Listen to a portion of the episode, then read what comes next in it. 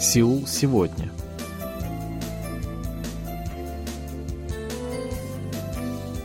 Здравствуйте, уважаемые радиослушатели! В эфире очередной выпуск передачи «Сеул сегодня», в которой мы знакомим вас с жизнью корейцев и событиями, происходящими в Корее.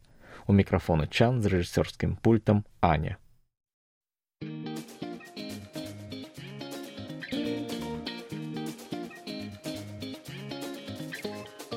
Сегодня в выпуске трамвай возвращается на улицы Сеула. Какую еду южнокорейцы предпочитают во время просмотра футбольных матчей? Телекоммуникационная компания KT удостоена премии в области рекламы. В южнокорейской армии ощущается острая нехватка военных священников. 60-летняя жительница города Кванджу помогла задержать телефонных мошенников.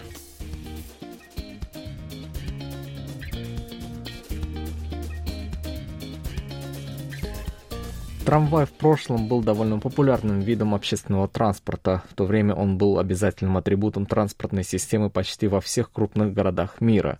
История трамвая в Сеуле берет начало 17 мая 1899 года, когда было завершено строительство первой линии.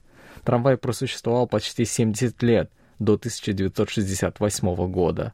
Отказаться от него пришлось по той причине, что рельсы создавали помехи автомобильному движению на узких улицах столицы. Спустя десятилетия трамвай вновь может появиться на дорогах Сеула. На днях стало известно о планах столичной администрации построить первую трамвайную линию. Линия Виресон будет располагаться в так называемом новом городе Вире.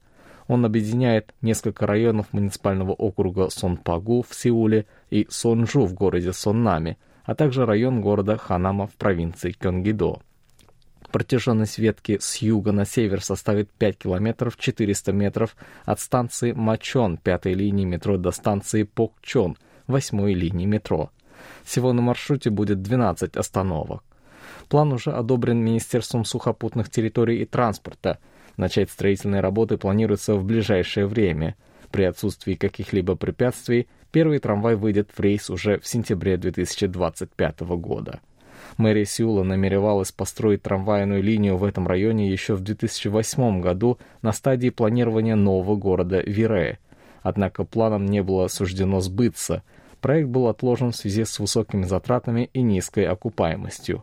Сейчас ситуация кардинальным образом поменялась. Во многом это связано с глобальными тенденциями по сокращению выбросов углекислого газа в атмосферу. Трамвай не вызывает загрязнения окружающей среды, поскольку работает на электричестве.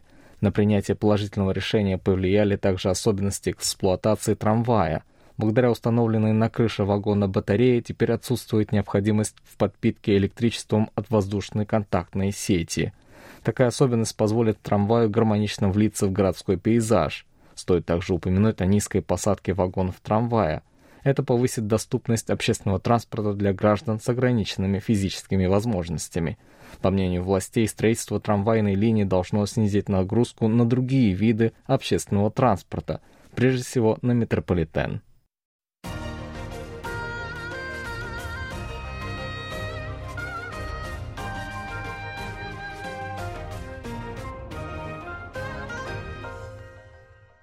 KBS World Radio. В Катаре продолжается групповой турнир чемпионата мира по футболу. Несмотря на поражение во втором матче, национальная сборная по-прежнему борется за право выхода из группы. Это, в свою очередь, подогревает интерес к соревнованиям. Обычно южнокорейцы болеют за национальную сборную у себя дома перед телевизором. В большинстве случаев просмотр футбольных матчей сопровождается употреблением различной еды. Давайте посмотрим, какую еду предпочитают южнокорейцы. Сеть супермаркетов E-Mart на днях представила статистику продаж в период с 20 по 24 ноября. В сравнении с аналогичным периодом прошлого года на 60% вырос спрос на обжаренную в панировке закуску. На 53% выросли продажи пиццы быстрого приготовления, на 20% алкогольных напитков. Чемпионат мира только начался, а это значит, что спрос на еду будет расти – по этой причине торговая сеть E-Mart подготовила для своих покупателей различные акции. Так, с 1 по 7 декабря можно будет приобрести жареную курицу и пиво с очень хорошей скидкой. В сети супермаркетов E-Mart надеется на то, что любимая еда сделает просмотр футбольных матчей еще увлекательней. В будущем компания намерена продолжить радовать клиентов новыми скидочными акциями.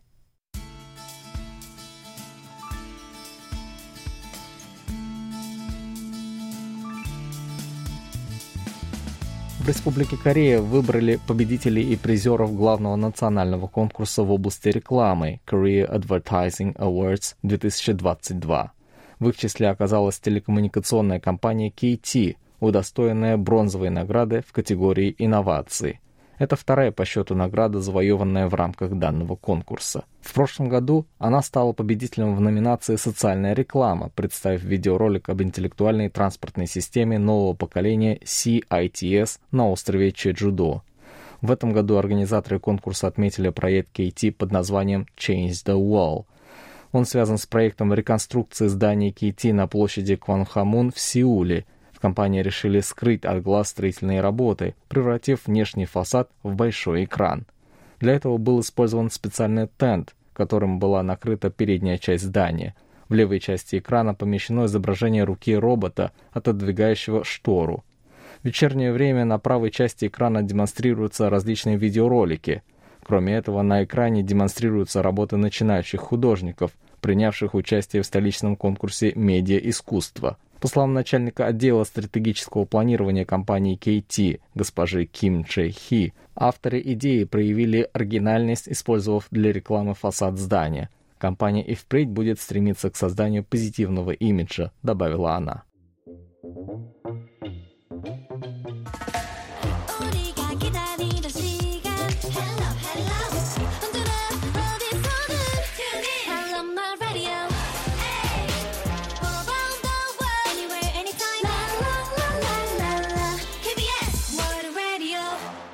В южнокорейской армии, как в других армиях мира, служат специальные военные священники. На сегодняшний день их насчитывается порядка 500 человек. Получается, что на одного священника приходится в среднем по 1200 военнослужащих. Такая нагрузка создает трудности при выполнении священниками своих должностных обязанностей, которых довольно много. В их задачи входят обслуживание религиозных объектов на территории военных частей – проведение мероприятий и консультаций с военнослужащими, участие в учениях и многие другие дела. Эксперты полагают, что недостаточное количество военных священников может отрицательно сказаться на боевой готовности южнокорейской армии. Настрой военных имеет очень важное значение и порой ценится выше материальной составляющей, включающей различные виды вооружения. В мировой истории есть немалое количество ярких примеров, когда именно боевой дух солдат помогал одержать победы в самых сложных и порой безысходных ситуациях. В США, к примеру, этому уделяют очень большое внимание. В американской армии служат 2800 военных священников. Таким образом, на каждого из них приходится примерно 280 военнослужащих, что в 4 раза меньше, чем в Южной Корее. Кроме того, должностные обязанности равномерно разделены между священниками, позволяя им лучше сосредоточиться на своей работе.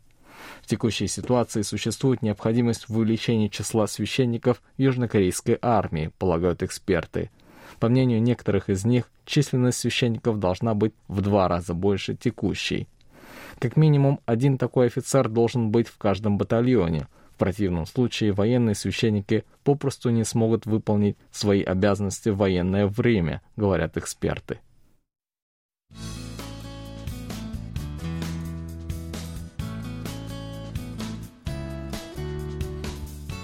В последние годы участились случаи телефонного мошенничества – Несмотря на все старания полиции, злоумышленники придумывают все более изощренные схемы обмана, чтобы выманить у своих жертв деньги или конфиденциальные данные. Обычно преступники торопят с нетерпением решения, создавая очень правдоподобные ситуации, и попасться на крючок может даже самый осторожный человек. В борьбе с телефонными мошенниками участвует не только полиция, но и обычные граждане – Благодаря им удается спасти денежные средства многих жертв мошенников. Одна такая женщина живет в городе Кванджу, ей 60 лет, и вот уже в который раз она помогает полицейским задержать преступников. 23 ноября бдительная женщина зашла в один из банков города Кванджу, где ее внимание привлек один из посетителей. Мужчина один за другим выполнял денежные переводы через банкомат. В руках у него, видимо, была очень большая сумма денег. Настоящее законодательство разрешает перевод в банкомате без открытия счета на сумму до 1 миллиона вон в сутки, что составляет примерно 750 долларов. Этим как раз и пользуются мошенники, отправляя добытые незаконным путем средства на другие банковские счета.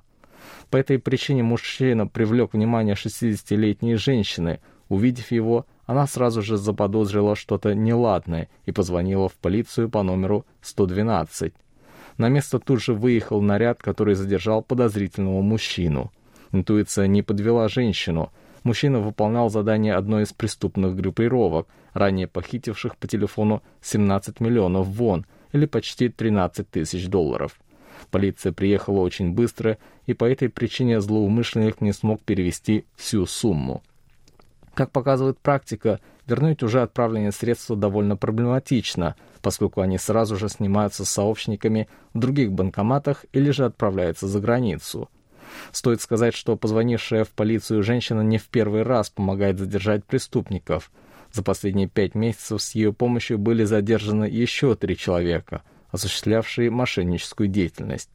На днях героиня была приглашена в управление полиции, где ей вручили благодарственную грамоту и денежную премию. По словам полицейских, у нее очень хорошее чутье, и с ее возможностями она вполне могла бы работать детективом. Сама же женщина не придает особого значения тому, что сделала. По ее мнению, так должен был поступить любой гражданин, ведь каждый из нас может оказаться на месте жертвы преступников. В полиции города Кванджу призвали граждан проявлять бдительность и при возникновении малейшего подозрения на мошенничество сразу же заявлять об этом в полицию. Особое внимание при этом следует обратить на тех, кто отправляет большие суммы наличных через банкомат или же вводит данные, к примеру, пароль от банковского счета, глядя на экран смартфона. Как говорится, бдительность и осторожность лишними не бывают.